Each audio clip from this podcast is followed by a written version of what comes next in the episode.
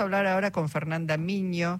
Ella es secretaria de Integración Sociourbana en el Ministerio de Desarrollo Social de la Nación y es presidenta del Fondo de Integración Sociourbana. Nació y sigue viviendo en Villa La Cava, allí en el partido de San Isidro. Fernanda, Jorge Alperín, Luisa y equipo te damos la bienvenida. ¿Cómo estás? Luisa, Jorge, ¿cómo están? Buenas tardes. Bien, muy bien. Bueno, qué enorme desafío, ¿no? Esto que decíamos, eh, Fernanda, respecto a cómo llegar con un mensaje más claro que vuelva a entusiasmar eh, a aquellos sectores que también está comprobado, digamos, hubo un voto transversal hacia Javier Milei y esto preocupa realmente muchísimo, no porque la gente no tenga derecho a elegir en democracia, sino por lo que representa el voto a, Javier Milei, ¿no? Eh, ¿Cuál es la lectura que vos haces? ¿Qué cosas, en todo caso, te parece que faltaron, si es que faltaron cosas? Yo creo que, bueno, en un día como hoy, hoy tiene uno pensamientos muy cruzados con este temporal que azotó gran parte de, de la provincia. Bueno, acá tenemos muchas calles anegadas, tenemos gente evacuada de algunos de los barrios. ¿Estás en la cava ahora, en este momento? Sí, sí, sí. Estoy en mi casa y, y bueno, fue es muy difícil dar una respuesta de esperanza a una situación, no solo como solamente como venimos hace un tiempo hasta ahora, sino después de después de una de una pandemia, después de esta de todo este tiempo muy difícil de la Argentina, eh, llegar a las elecciones y cómo llegar con un mensaje esperanzador. Creo que nosotros desde la, eh, la Secretaría de Interacción Urbana hicimos un gran esfuerzo en estos casi cuatro años para, para llegar con obras de integración que tienen que ver con mitigar estas estas realidades en los barrios populares, que sabemos cuando hay estos temporales y que tiene que ver con el cambio climático, que tiene que ver cómo estamos maltratando nuestro planeta, los que más sufren siguen siendo los que menos tienen, porque los, los primeros que se inundan son los que están a, la vera a la vera de los ríos, son de los barrios más hacinados, los barrios que, que las obras no llegaron en tiempo y forma y todavía falta un montón. Nosotros llegamos con 1.200 obras en toda la Argentina, pero cuando llegamos, a mí me toca la, gran la, gran bendición, digo yo, de llegar a los barrios donde están sucediendo las cosas, pero tenemos más de 4.000 barrios en toda la Argentina que todavía están esperando por las obras y en estos momentos es cuando todavía se genera más dolor, más bronca, ¿no? Por las cosas que no se hicieron.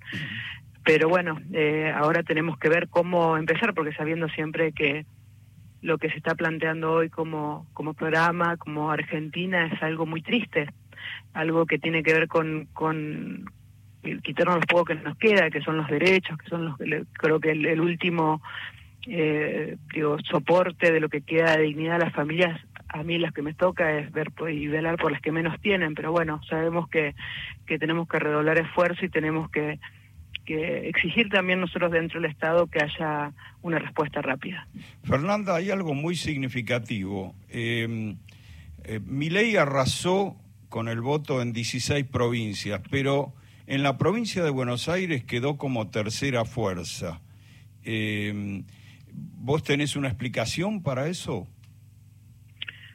Acá lo que hicimos mucho tiempo, muchos los compañeros, eh, mucha militancia, de que queden los, más allá de que hubo una interna en, el, Unión por, por la Patria, y nosotros estar obviamente detrás de nuestro compañero Juan Grabois por todo lo que significa y todo lo que ha hecho para que esta política de Estado, que es la integración urbana y otras políticas también que fuimos impulsando, tengan resultados que, que se están viendo, que están transformando realidades en los barrios populares. Y nos, nos dio la oportunidad, a mí me tocó ir por muchos lugares en el país, pero siempre fuimos con esta impronta de que son derechos eh, que son respetados cuando uno llega con cloacas, agua, electricidad. Nunca lo planteamos como algo proselitista, pero quizás nos faltó eso. A veces tenemos eh, esto, ¿no? De no mezclar quizás esto que, que, son derechos vulnerados con cosas, pero hay otros gobiernos que no lo tienen como derechos. Digo, hoy lo están planteando que que cuando hay una necesidad no hay un derecho y digo, no, nosotros lo tenemos internalizado quizás porque somos militantes, porque venimos hace mucho tiempo pensando en esta sintonía. En mi caso, eh, siempre fue una mujer de un barrio, militante social, y hace poco tiempo que estoy en la, en la política partidaria de, gestión, en esta es mi primera gestión, pero quizás a veces hay que ir con, con más explicación, ¿no? Que hay gobiernos que reconocen los derechos, que, hacen lo imposible para que se cumplan y para conseguir recursos para que sean una realidad efectiva, y hay otros gobiernos que directamente dicen esos derechos no te corresponden, tenés que pagar por ellos y no, y, no los voy a tener en cuenta más adelante. Ahora, Fernanda, eh, digo, el hecho de que en la provincia de Buenos Aires eh, mi ley no pasara de tercera fuerza, a diferencia de lo que pasó en las otras 16 provincias, eh, ¿está implicando que es porque se trabajó mejor, se militó más? Eh, ¿cómo, ¿Cómo explicar que el peronismo en esas otras 16 provincias se dio ante una fuerza nueva? Y eso tiene que ver con el trabajo de los militantes y las militantes eh, tiene que ver también que tenemos a Axel y que ha hecho un buen gobierno y que se ha puesto a disposición y ha trabajado en conjunto con muchos de los intendentes e intendentas y se ha trabajado y se ha llegado con un mensaje claro. Pero también tiene que ver con el trabajo militante y eso es lo que tenemos que redoblar para que sea en todo el país, ¿no? A veces eh, eh, se tiene que ser un poquito más abierto a la hora de convocar a distintas fuerzas, de ser la parte de un proyecto de, gobierno, un proyecto de patria, un proyecto de Argentina. Y creo que esto es lo que, debemos hacer en, miras a lo que viene en octubre. Creo que tenemos que convocar, llegó la cultura del encuentro que muchas veces nos pide el Papa que tengamos, porque tiene que estar exenta la política. Para mí siempre es algo, si mm. nosotros hubiésemos tenido solamente el trabajo con quienes nos caían mejor o quien tenemos afinidad política, no hubiéramos hecho ni la mitad del trabajo que hicimos en los barrios populares de toda la Argentina. Entonces creo que la clave va por ahí, convocar varias voces, llamada urgente a una reunión y ver cómo le damos una impronta más humana a lo que queda de, esta gestión para plantear una Argentina posible que, integra a todos y todas. Ahora, vos sabés que yo te escucho, Fernanda, y vos me dirás si es así, pero estos días venimos recogiendo distintas opiniones días pasados hablábamos con Daniel Arroyo y él de alguna manera decía, bueno, que hay mucho enojo porque por lo pronto en muchas de las barriadas populares la sensación es que el enojo es con la política. Uno de pronto llega con un discurso político tratando de convencer, hay que hacer esto, y te dicen, no, ustedes están viviendo con la nuestra, como, digamos, los políticos en una zona de privilegio. Por eso pegó tanto seguramente el discurso de Javier Milei sobre la casta, los que viven bien a costa de...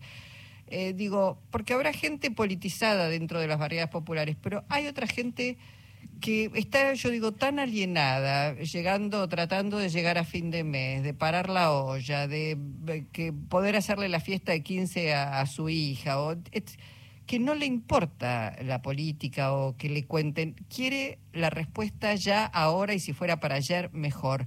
¿Hay mucho de eso también dentro de, los barrios populares?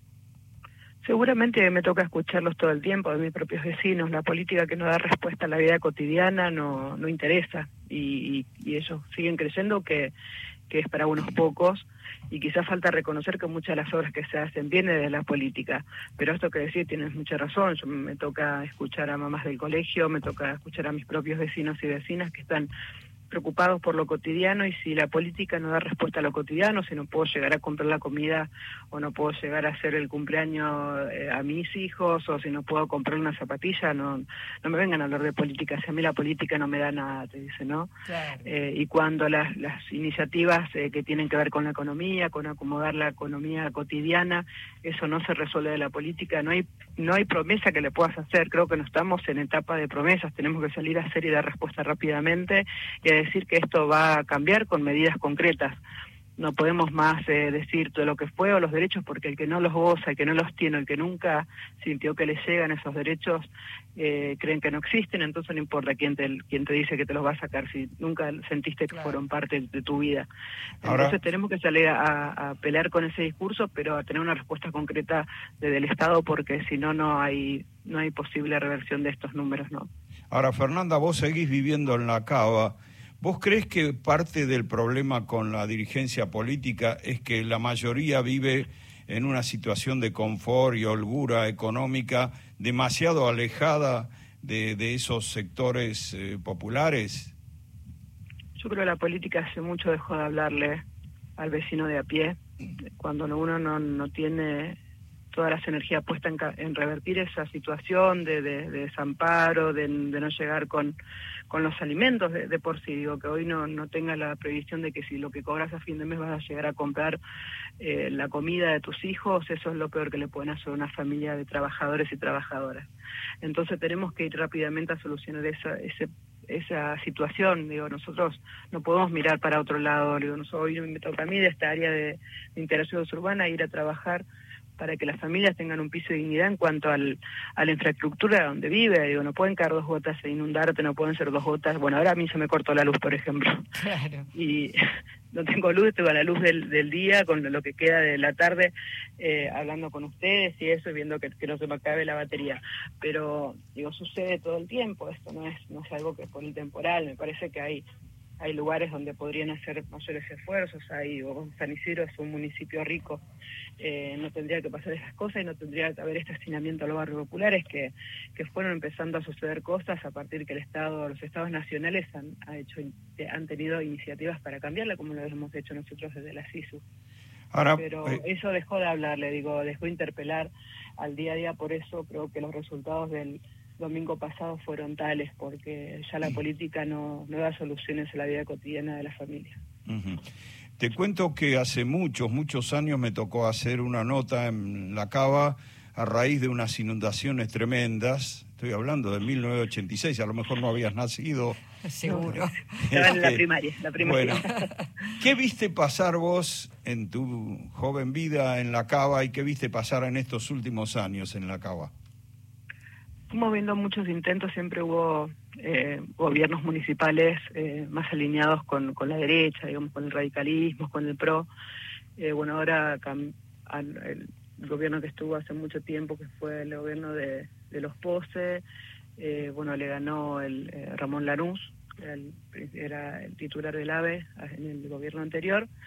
pero bueno, siempre terminan siendo porque es un, digamos, un distrito que vive gente de clase media, clase media alta, y los barrios son los menos, pero bueno, yo digo los barrios que o los municipios que más capacidad tienen de tener ingresos deberían eh, tratar de, transformar la realidad de los que menos tienen, no son tantos barrios, pero siempre fue eso, yo, yo intervine en la política por no tener la posibilidad de con solamente la organización social revertir esta situación. Y hoy lo estamos haciendo a través de cooperativas y de trabajo en conjunto con el municipio, pero quizás falta eso, ¿no? venir a trabajar en conjunto y poder desarrollarlo de hecho, por sí solo el municipio no ha hecho no ha hecho que, los barrios cambien, sino todo lo contrario, han crecido, se están hacinando, cada vez eh, los recursos en cuanto a los servicios básicos son mínimos, entonces sufrir esta falta de luz, la falta del agua, la falta de la infraestructura, pero yo pienso bueno que, que, íbamos por un camino bastante ahora de, de trabajo articulado, como debe ser cuando uno llega a lugares de gestión,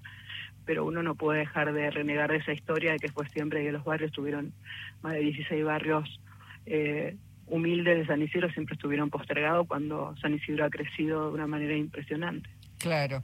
Bueno, y, y, eso además, ¿no? El interés por conocerlos, por saber exactamente cuáles son sus necesidades, por no estigmatizarlos, por eh, este, incorporarlos a, a los derechos, escuchando también cuáles son las necesidades contadas por los propios vecinos, porque después de pronto alguien llega desde afuera con un librito y no tiene nada que ver con la realidad que se vive cotidianamente. Eso también me parece muy importante, por eso que vos estés allí, bueno, habla de, de, eso, ¿no? De la capacidad de entender cuáles son las necesidades. Te agradecemos muchísimo tu participación hoy en nuestro programa. Gracias por este esfuerzo, porque te quedaste sin luz y tenés que cargar el teléfono. No te interrumpimos más, Fernanda.